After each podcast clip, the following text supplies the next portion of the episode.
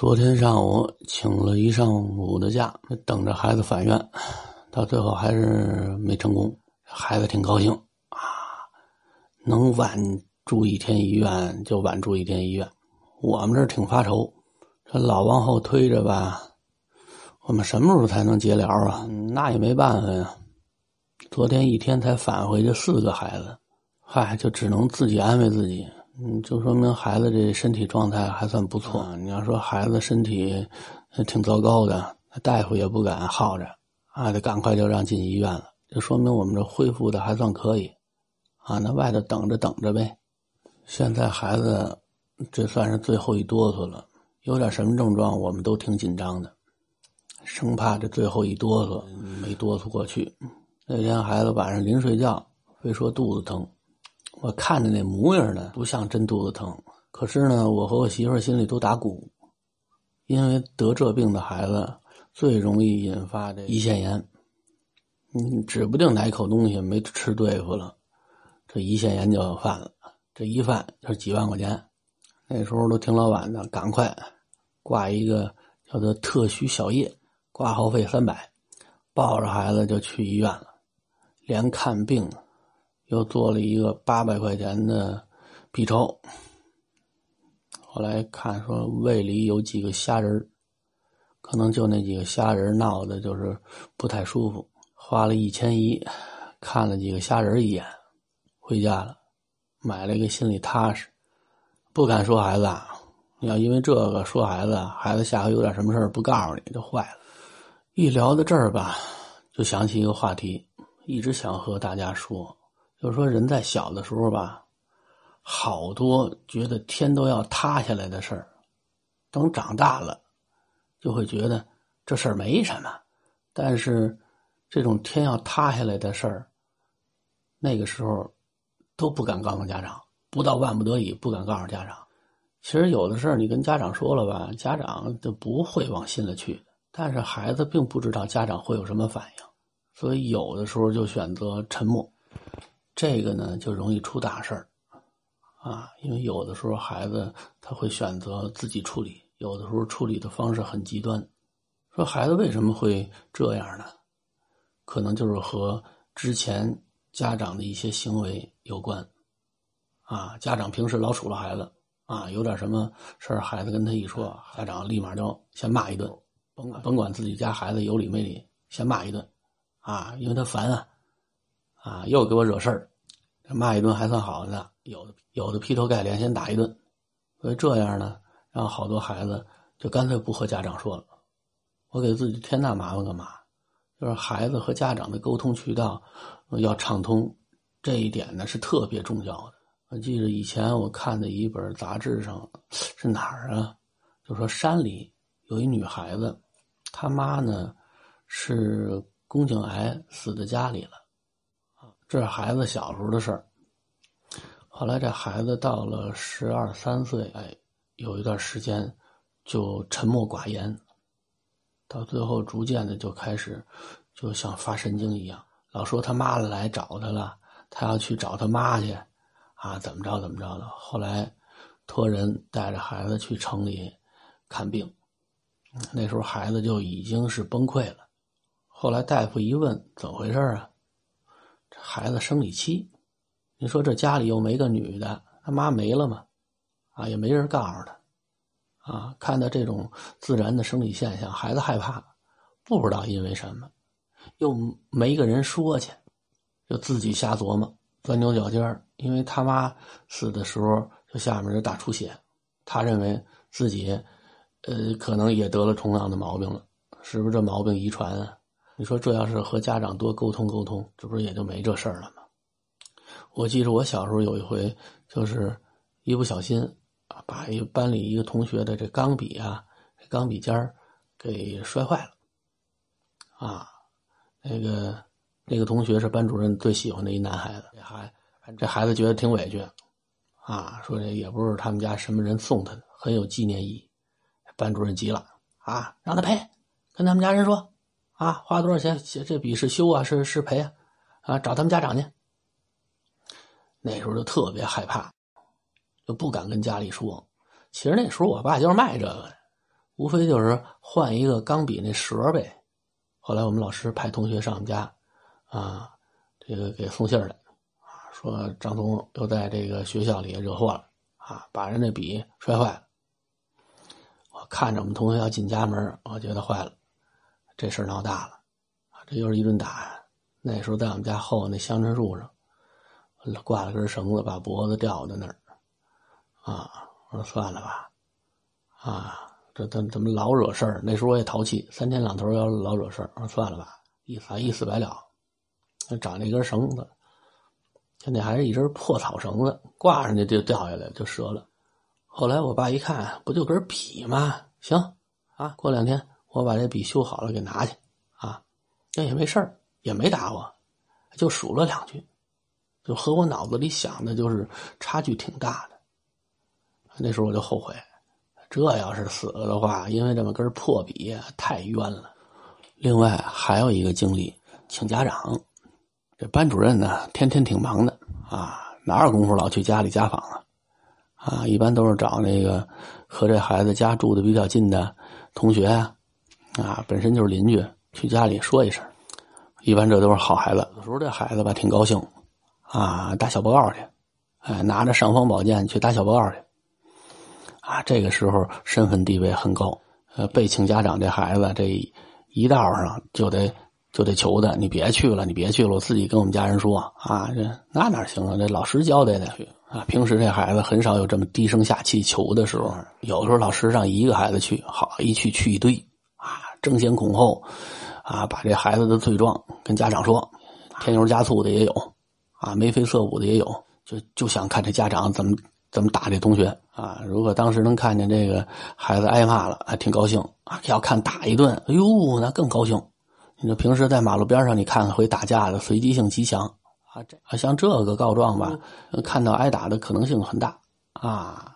完事儿，这家长还得感谢一下这孩子啊，那不能让人白跑一趟啊。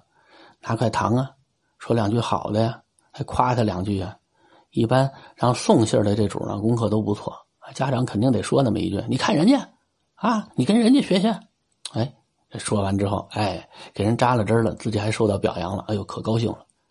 我打上学到我毕业，我就从来没有机会给人家往家里告过状，都是人家上我们家告状去。也当我们家住这地方缺德，是临街，啊，也好找。有的时候这个同学刚告完状，那个下学路过。啊，免费的这是啊，本来老师没让他去，这也过去说一声：“阿姨，张峰怎么着怎么着了？”他走了之后，过一会儿又来一个：“阿姨，张峰怎么着怎么着了？”高兴的时候能来五六波，甚至有的是别的班的，还知道这事儿也过来告诉一声来，就是想看家长打孩子。本来头一个告状的时候吧，家长没打啊，忍一忍这气儿就过去了。好，架不住连着波来啊。那这顿打就跑不过去了，准打上，那恨透了这帮碎嘴子了。咱也没尝过那个告状的滋味我们家孩子呢，呃，就更没让人告过状了。因为现在都有手机了，也方便。而且说哪个孩子和哪个孩子住的比较近的这种情况，现在是越来越少。拆迁，然后搬家，这搬到哪儿都是。出门就上学的这种情况，啊，现在一个班里也就仨俩的。一般家里都是骑电动车，啊，得骑个几站地。那老师敢让哪个孩子带信儿啊？万一路上给撞着怎么办？所以现在能体会这种幸福生活的，呃，机会呢不是特别多了。就是那个时候，我妈对于我这学习抓的特别紧，紧到了让我就头疼。你听我这名字叫张松，我希望能松弛一点啊。当然了，我爷爷当初给我起这名字是想让我长寿。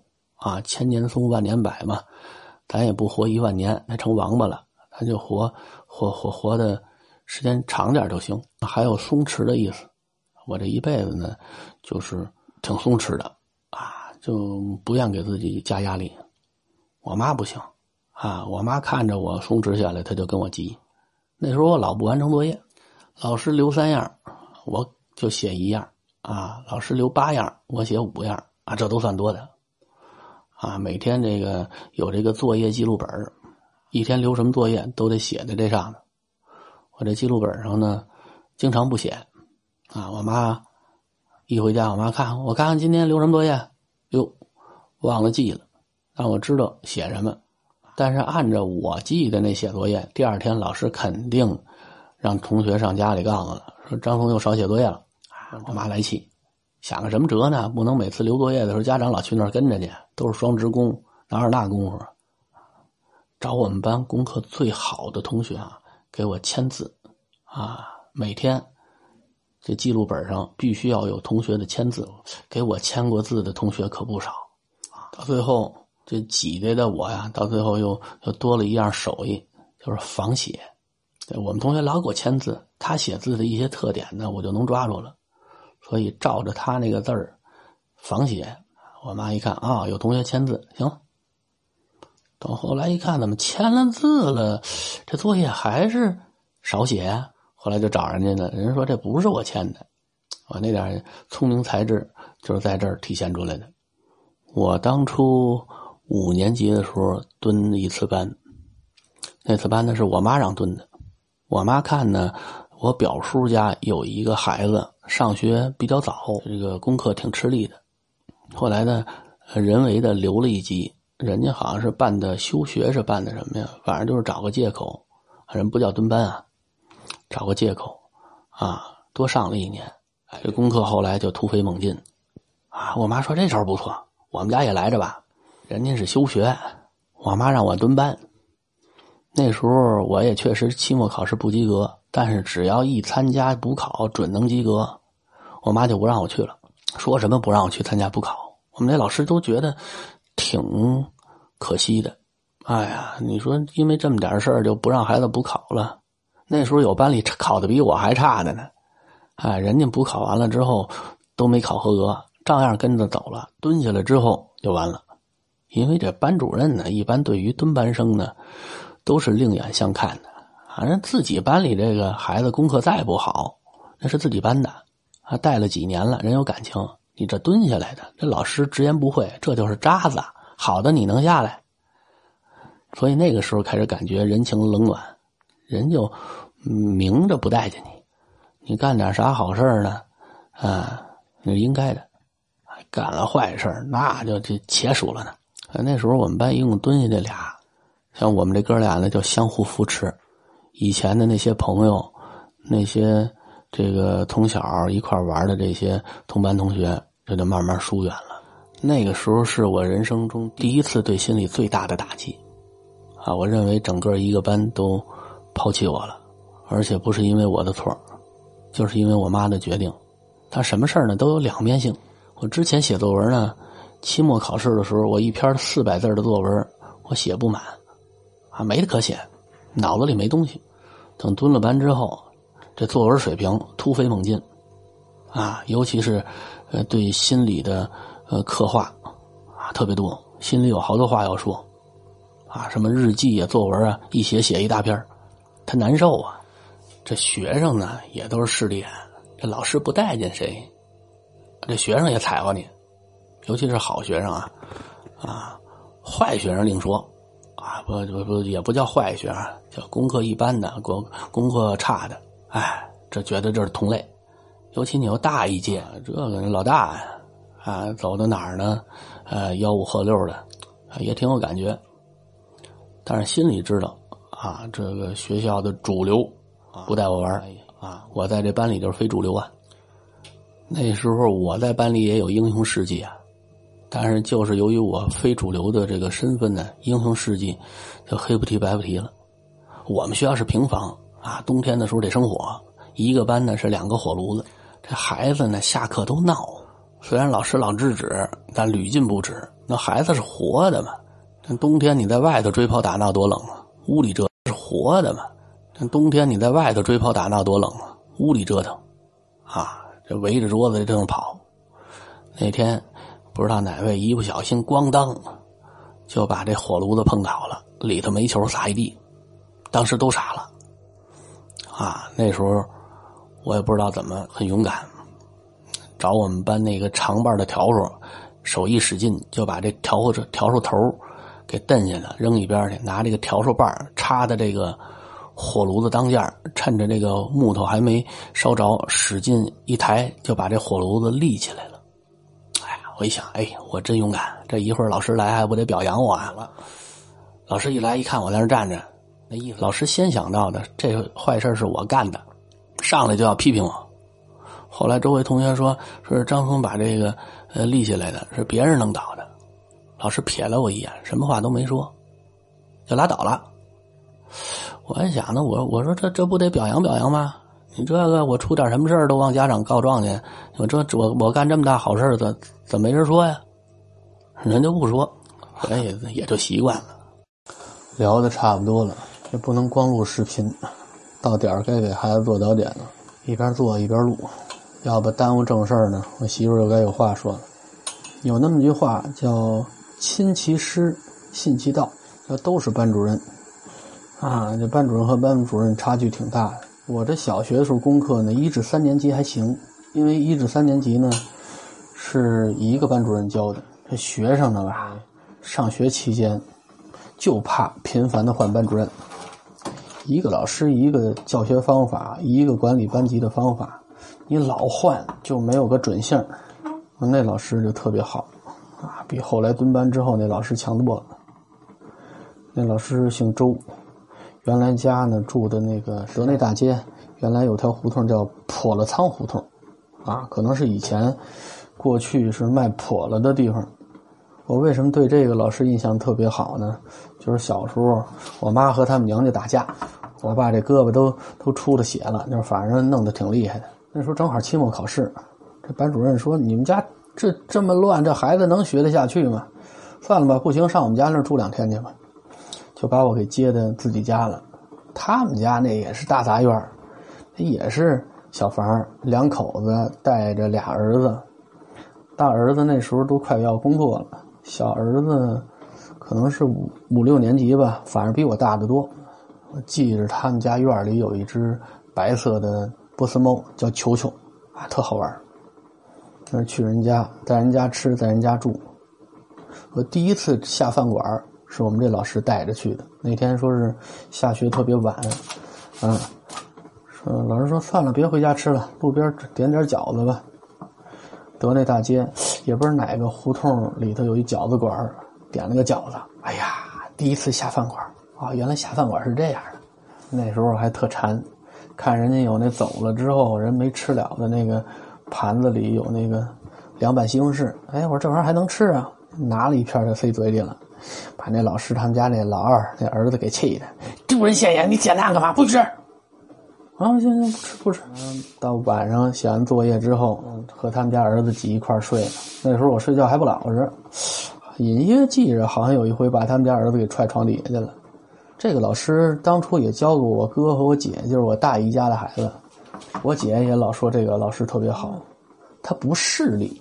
啊，说没有说是哪个班主任说是因为这家长，嗯，这个家庭环境好啊，工作露脸啊，他喜欢这孩子呀。